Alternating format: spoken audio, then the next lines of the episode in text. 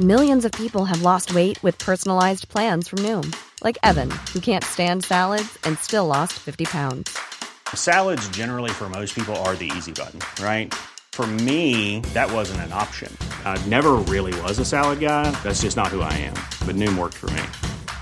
Get your personalized plan today at Noom.com. Real Noom user compensated to provide their story. In four weeks, the typical Noom user can expect to lose one to two pounds per week. Individual results may vary.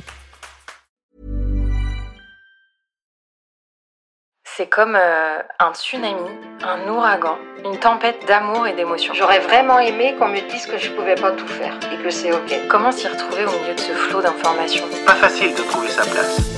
Hello et bienvenue dans Parlons Bambin. Je m'appelle Alexia Poirier, je suis infirmière puricultrice et aujourd'hui j'ai décidé de créer ce podcast pour toi, futur ou nouveau parent. Parce qu'on ne naît pas parent mais qu'on le devient, le but est que tu prennes conscience de toutes tes ressources pour une parentalité éclairée, assumée et reboostée. J'ai à cœur de faire de ce podcast une boîte à outils avec de l'information fiable et nuancée. Et surtout avec des épisodes courts qui s'intègrent dans ton planning de parent. Pourquoi pas écouter durant tes trajets, le temps de la sieste ou même lors d'un moment pour toi. Tu vas vite t'en rendre compte. Ce podcast est basé sur tes questions du quotidien. Et je vais te proposer des pistes pour t'aider à observer, à comprendre ce qui se passe pour toi et ton enfant.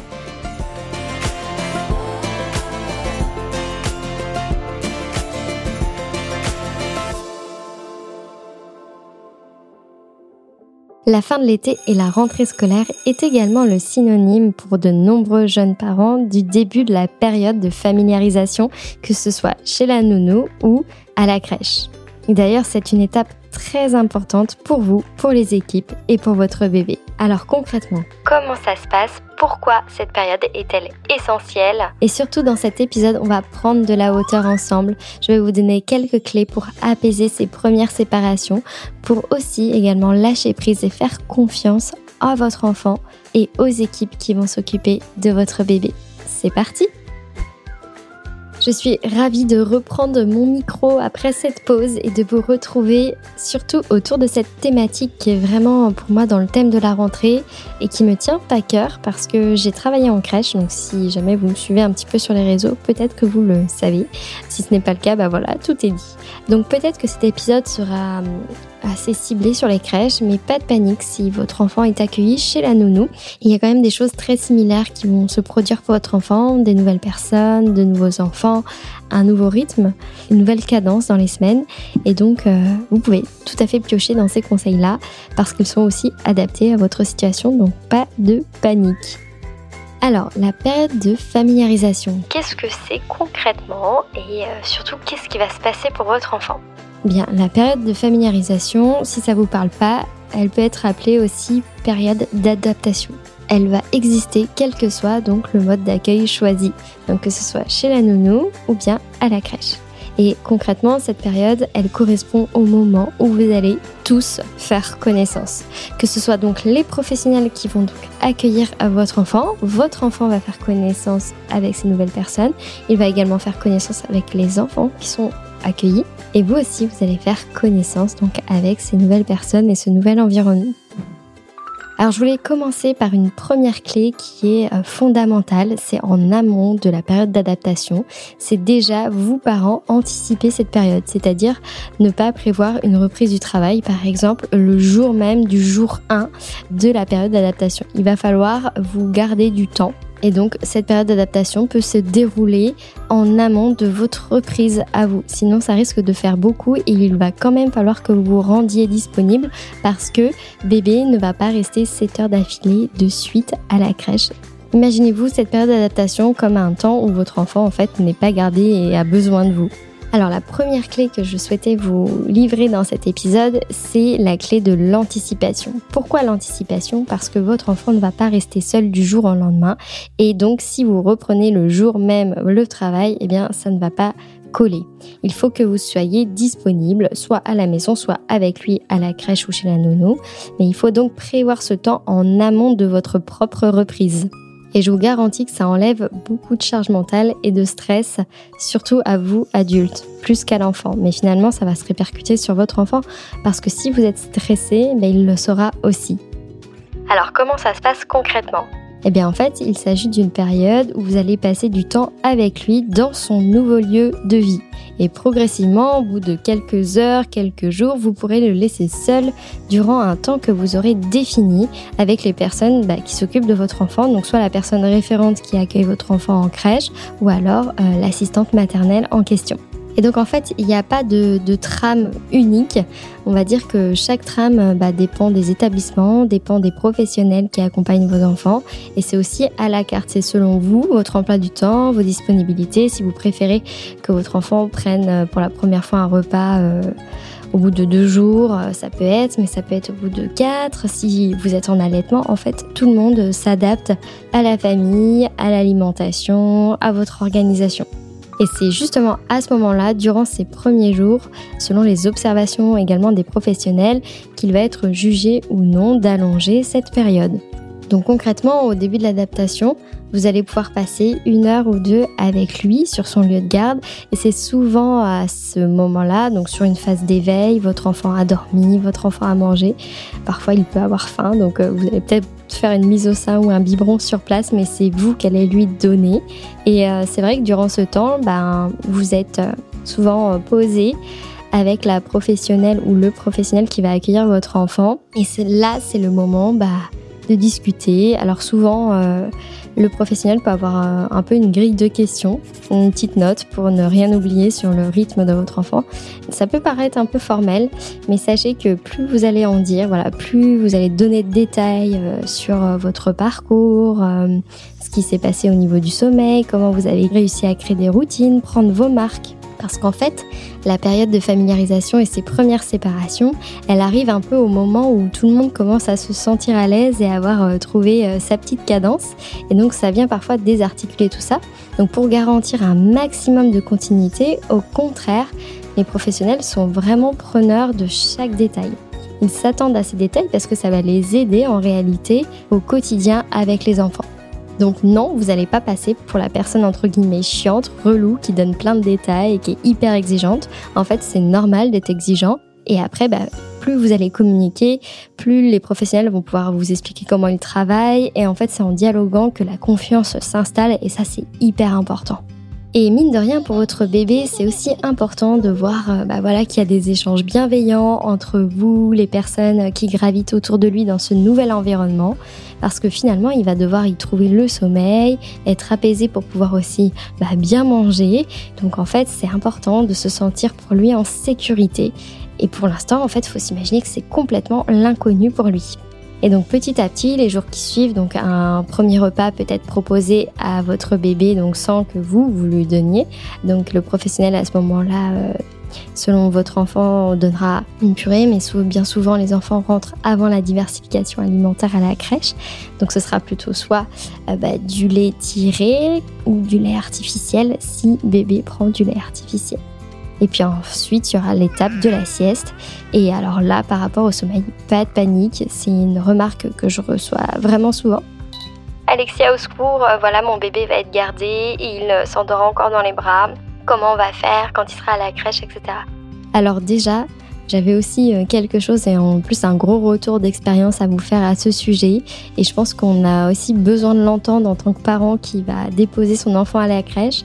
Donc notez bien, mais euh, si euh, les bébés étaient complètement autonomes, s'endormaient seuls, s'alimentaient seuls, en fait, bah, les professionnels de la petite enfance et l'assistante maternelle n'auraient pas de travail, pas de mission, parce que ça fait quand même partie d'une de ses principales missions à ces professionnels de répondre aux besoins vitaux de l'enfant.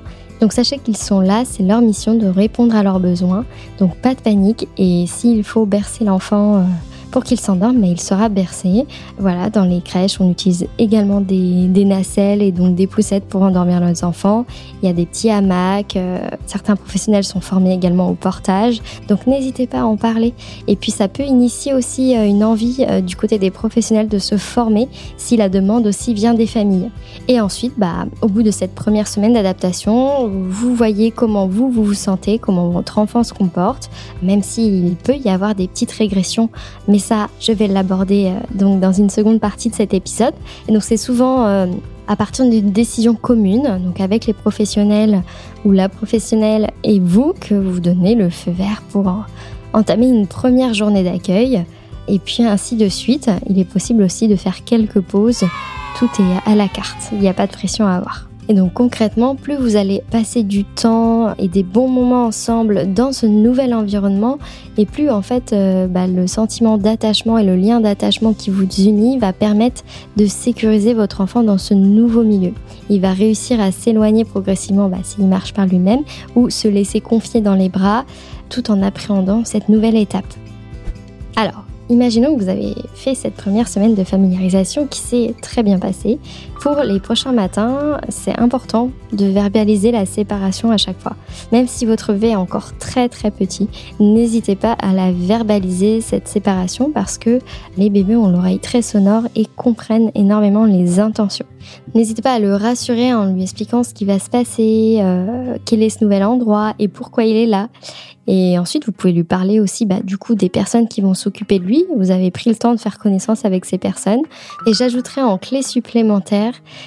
ayez confiance en ces personnes parce que plus vous aurez confiance, vous serez enthousiaste en discutant avec la personne référente qui va accueillir votre bébé dans ses bras, plus votre bébé aura confiance également. C'est vraiment des éponges à émotions.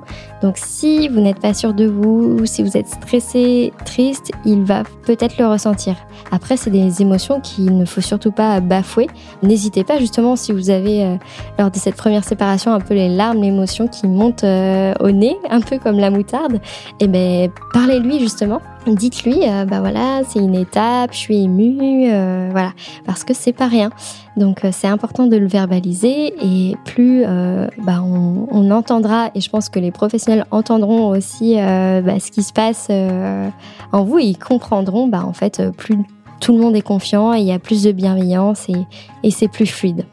Et c'est d'ailleurs lors du moment des premières séparations d'ailleurs que les professionnels de la petite enfance incitent à introduire peut-être un objet transitionnel comme le doudou, parfois c'est la tétine. Le doudou permet euh, à l'enfant d'avoir un petit côté de chez lui dans ce nouveau milieu qui est donc complètement inconnu.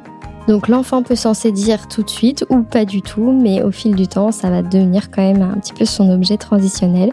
Certains enfants, ne vous inquiétez pas, n'auront jamais de doudou, ils auront plutôt euh, un petit tic qui les rassurera, comme téter le pouce, euh, s'enrouler un doigt dans une mèche de cheveux, euh, se frotter le nez c'est leur petit moment à eux qui leur permettent bah, un petit peu de s'apaiser quand voilà il y a trop de stimulation, trop de bruit, trop d'émotions. Et maintenant, je vous propose un focus sommeil parce qu'on s'inquiète souvent de comment va dormir sur place notre enfant et surtout est-ce que ça va avoir des répercussions euh, sur ses nuits?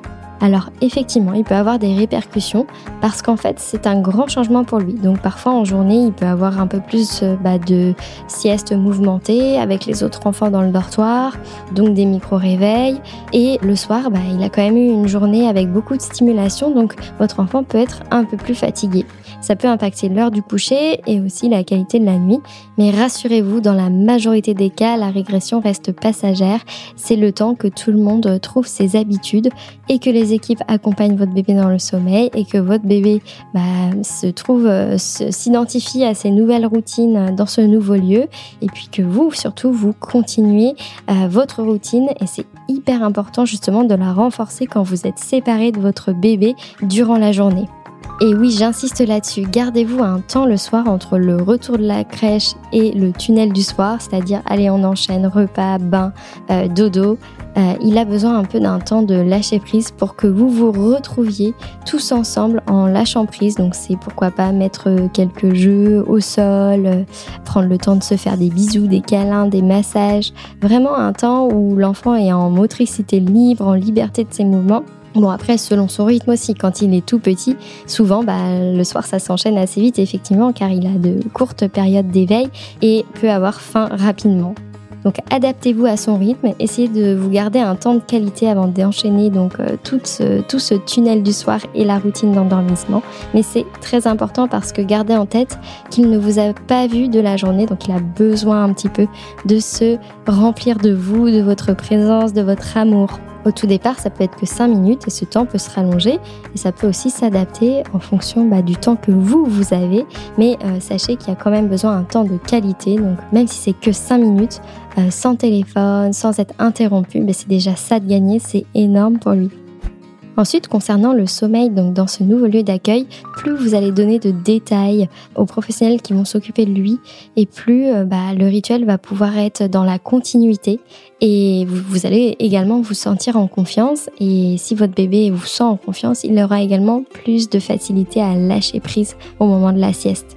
Donc vraiment, j'insiste là-dessus, n'hésitez pas à informer les professionnels euh, des étapes de votre rituel d'endormissement, que ce soit pour les siestes ou pour le soir, ça peut être différent. Surtout son rythme, le nombre de siestes qu'il fait à la maison et son temps de sommeil la nuit.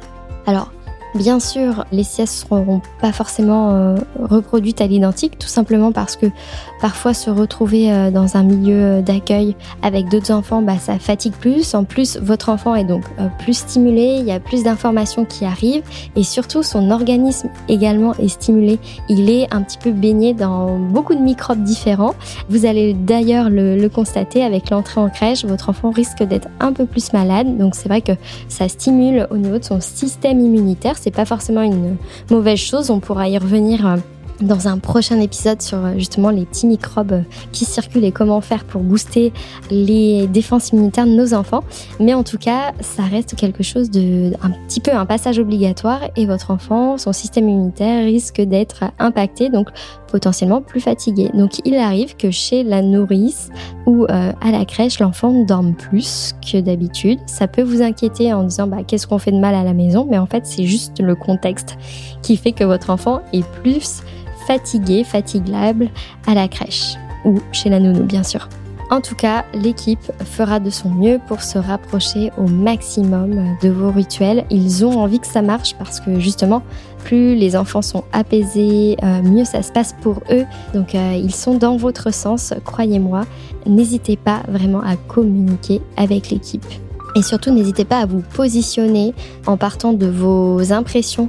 S'il y a quelque chose rapidement que vous notez qui ne va pas, voilà, si votre enfant est un peu plus fatigué le soir, relevez-le euh, sans forcément les pointer du doigt, mais en disant voilà, j'ai remarqué, mon enfant dort moins bien, euh, j'aimerais comprendre. Euh, ils sont là pour ça.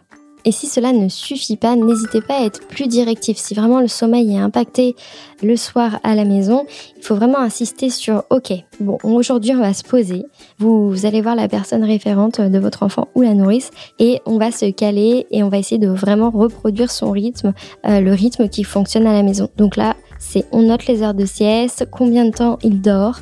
Et euh, c'est vraiment essayer de, faire tout au mieux pour que euh, les horaires soient respectés au maximum. Et ensuite à la maison, bah, si vous sentez que votre enfant voilà est, plus fatigué que d'habitude quand vous le récupérez, bah voilà, c'est diminuer le, temps de peut-être du bain, euh, en faire un plus rapide, faire une petite douche. Euh, peut-être que votre enfant aura moins faim du coup comme il est fatigué, donc ça peut seulement être un biberon parfois ou juste une tétée. Et finalement coucher plutôt votre enfant parce qu'il en a besoin également de, se reposer, surtout que le sommeil de la nuit euh, lui permet de bien grandir.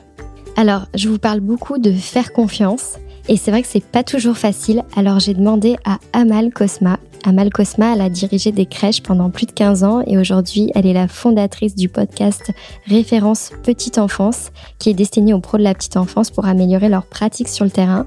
Je lui ai demandé donc comment, en tant que parent, on peut faire confiance aux équipes. D'abord, confier, c'est faire confiance. Donc le préalable, c'est d'être clair sur son choix et ses motivations. Et une fois qu'on est clair sur notre choix de mettre l'enfant à la crèche, c'est d'être dans une relation de confiance à la crèche. Ensuite, une fois que j'ai pris cette décision et que je suis au clair avec cette décision, je vais m'investir dans l'inscription à la crèche, c'est-à-dire comprendre ce qui est mis en place dans la crèche, ce qui est proposé par la crèche que j'ai choisie, et m'investir dans la période d'adaptation. Une très mauvaise idée, c'est d'essayer de, réduire au maximum euh, la période d'adaptation, d'aller au plus pressé, au plus vite, parce que bah, on est pressurisé par euh, la, date de retour au travail, par exemple. Donc euh, prendre vraiment ce temps de l'adaptation, se, concentrer avec son enfant et le professionnel, poser toutes nos questions et donner toutes les informations utiles sur notre enfant et ses habitudes.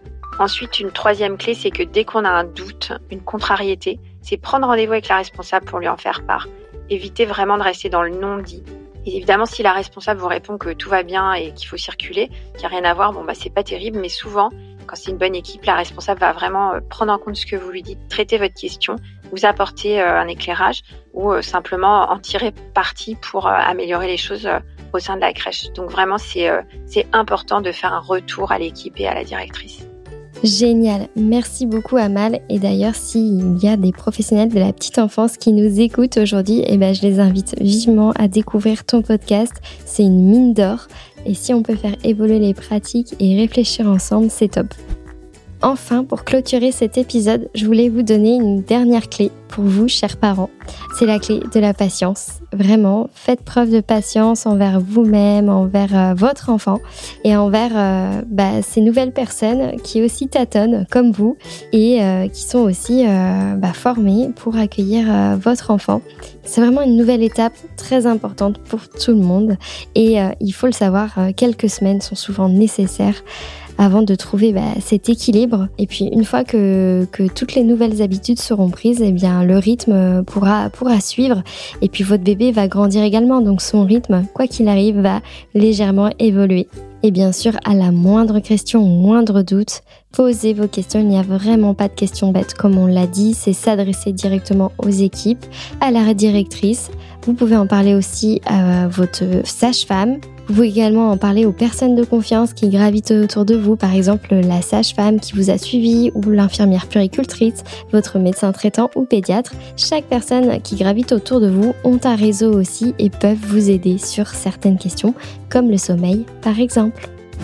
Voici les 4 points clés à retenir selon moi pour cet épisode. Vous l'aurez compris, cette étape est quand même très importante, donc il vaut mieux ne pas la bâcler et anticiper cette période sur votre planning, donc l'anticiper avant votre reprise à 100% de rythme et pouvoir euh, bah, se garder ce temps pour avoir un temps de qualité et que tout le monde puisse euh, bah, faire au mieux, que ce soit les professionnels, vous et puis votre bébé. N'oubliez pas que l'information précise est importante pour les équipes. Chaque détail, que ce soit sur les habitudes alimentaires et notamment autour du sommeil, parce que c'est ce qui cadence énormément le rythme de votre bébé au tout départ et c'est ce qui le stabilise. Il a besoin de cette continuité entre la maison et son nouveau lieu d'accueil. Donc plus vous serez précis et plus les équipes pourront reproduire toutes ces petites routines, peut-être pas à l'identique, mais au moins s'en rapprocher très fortement. Vous allez le voir rapidement, les équipes sont là pour vous aider à accompagner la séparation avec votre tout petit. N'hésitez pas à verbaliser, il n'y a pas de honte, comme je l'ai dit. Voilà, au moment du départ, on verbalise, on rassure. On n'hésite pas à dire voilà comment sa journée va se dérouler. Le fait de parler permet euh, de s'apaiser. L'objet transitionnel comme le doudou pourra être également mis en place si vous le souhaitez. Et enfin, vous pouvez aussi discuter d'un rituel de séparation alors le rituel de séparation, il peut être créé avec la personne de référence euh, dans la crèche par exemple. Donc ce sera toujours la même personne ou les mêmes personnes qui vont accueillir votre enfant si les séparations au tout départ sont difficiles. Et on n'hésite pas à sortir la tétine si on a une, son doudou et surtout toujours toujours verbaliser. Et même si vous êtes pris d'émotions, eh bien c'est aussi nommer vos émotions, c'est hyper important pour lui. Et enfin, quatrième clé, la patience et de rigueur, vraiment. On dit que pour créer de nouvelles habitudes, il faut 21 jours. Mais imaginez pour ce tout petit euh, qui change d'environnement, qui évolue aussi dans son rythme, qui peut par exemple avoir une poussée dentaire, avoir de nouveaux microbes aussi. Donc c'est aussi riche pour lui. Donc vraiment patience et puis aussi adaptez-vous. Par exemple, si vous sentez que votre enfant est très stimulé, plus fatigué en ce moment, n'hésitez pas à le coucher plus tôt pour potentialiser les effets du sommeil nocturne. Gardez bien en tête que ça y est, votre tout petit est séparé de vous en journée. Alors, pour faciliter l'endormissement,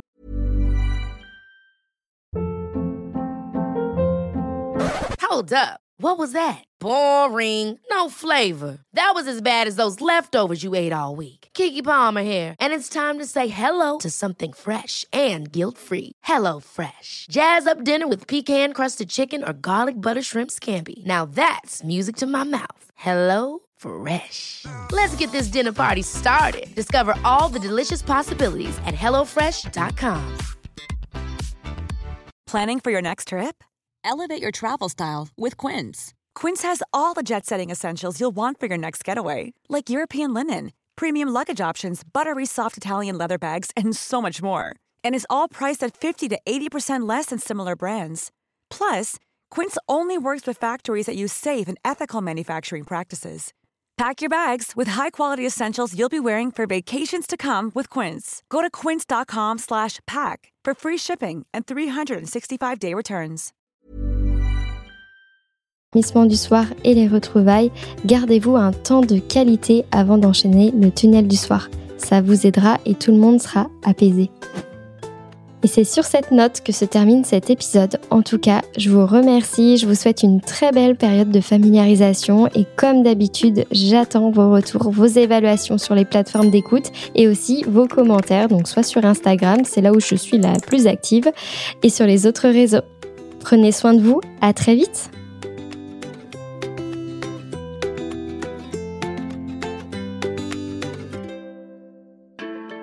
Merci à toi pour ton écoute et ton attention durant cet épisode. J'espère qu'il t'a donné des pistes de réflexion et que mes tips vont t'apporter une touche de soutien dans ta vie de parent. Si toi aussi tu as une question et que tu veux participer à la création d'un épisode, tu peux me l'adresser dans la boîte à questions sur mon compte Insta Parlons Bambin. Plus aucun parent seul face à ces questions. Voilà mon ambition. Car pour moi, un parent informé est un parent qui a le choix. Si tu partages cette conviction, tu peux mettre ta pierre à l'édifice en diffusant ce podcast autour de toi. Objectif, parlons bambin dans toutes les oreilles des futurs ou nouveaux parents. Alors n'hésite pas à mettre un cœur, 5 étoiles ou même commenter sur l'appli d'écoute de ton choix. À très vite